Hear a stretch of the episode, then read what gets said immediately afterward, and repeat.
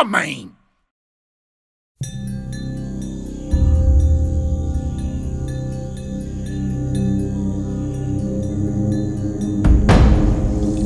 Bem-vindo a mais um episódio do podcast Faz-te Homem de Luís Coelho.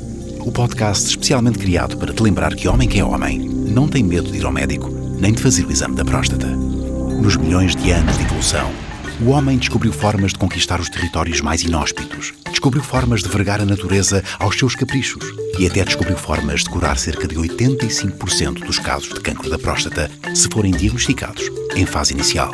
Só ainda não descobriu como viver na mesma casa com uma mulher. Ora, ouve lá o Eduardo Rego explicar tudo. O ciclo da vida. Os primeiros minutos em que duas pessoas começam a viver em casal vão ditar qual dos dois é o predador e qual é a presa. Juntos, no mesmo habitat, estes dois animais selvagens vão enfrentar-se no eterno ciclo da vida. No reino animal, impera a lei da sobrevivência do mais forte. A seleção natural encarrega-se de favorecer os animais mais aptos, condenando todos os outros à extinção.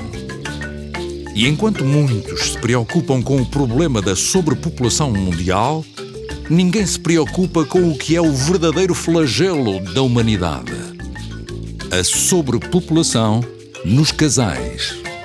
Ali há claramente gente a mais.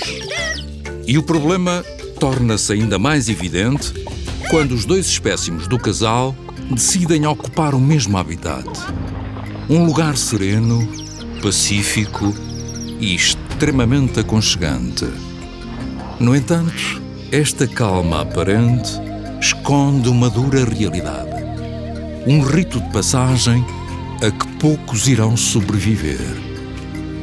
À chegada ao novo habitat, o macho começa por esfregar o dorso e as nádegas no sofá, impregnando as almofadas com o seu odor, marcando o seu território e indicando à fêmea que aquele é o seu espaço na vasta planície da savana.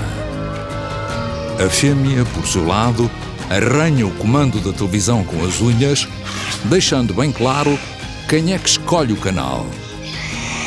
Mais sensível e surpreendido pela agressividade da fêmea, o macho recolhe-se para recuperar deste primeiro confronto. Quando regressa, o seu território já está reduzido a um terço da cama, dois cabides e uma gaveta no armário. E a fêmea já pôs a lavar as almofadas no sofá que ele tinha marcado com o seu cheiro. Seguindo os seus instintos, o macho decide confrontar a fêmea e reclamar o seu lugar no topo da cadeia alimentar. É então que passa a ter apenas um cabide no armário e perde o direito a acasalar. As manadas de roupas malas e sapatos que acompanham a migração da fêmea estendem-se para lá do horizonte. A hipótese de um lugar para o macho guardar as piugas é cada vez mais uma miragem. Como que, numa dança entre presa e predador, o casal decide estabelecer limites e regras de convivência na toca.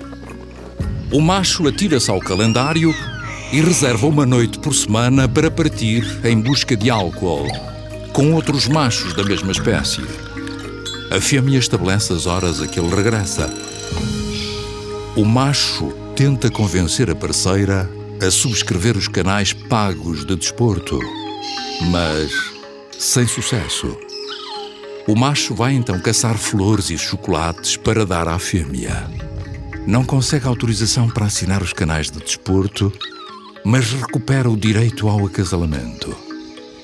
É um jogo de amor na batalha da evolução que se desenrola há milénios. Mas na vida destes animais de sangue quente, o perigo está sempre à espreita.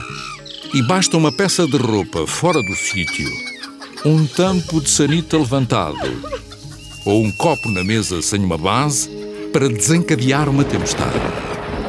A fêmea emite sons de indignação com um matraquear das mandíbulas. o parceiro mantém-se por perto.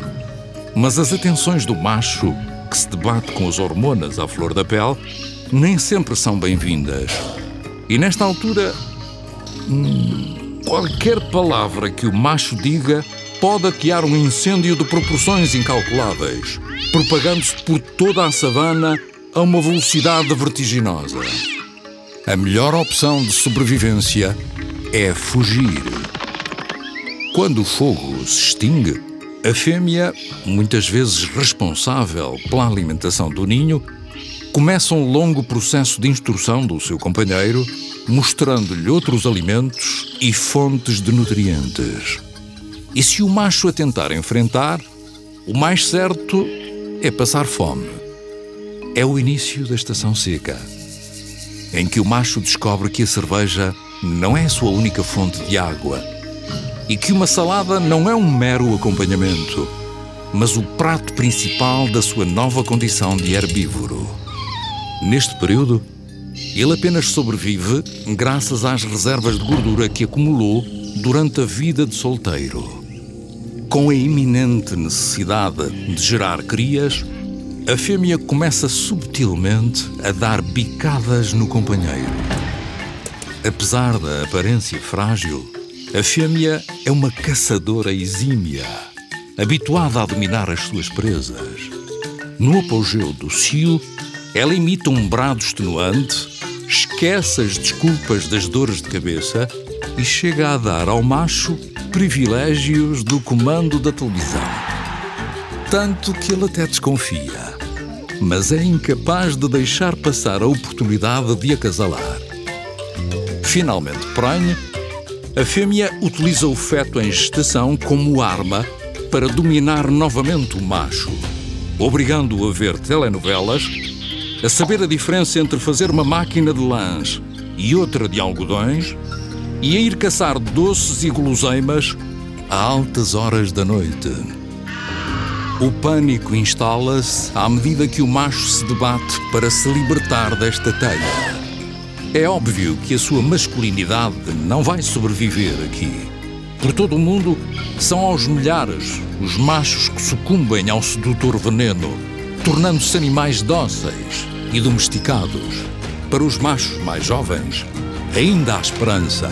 Os mais velhos e domesticados conseguem às vezes ter forças para os alertar dos perigos que os esperam. Mas, como acontece há milhões de anos, só os mais fortes irão vencer a batalha pelo domínio do lar.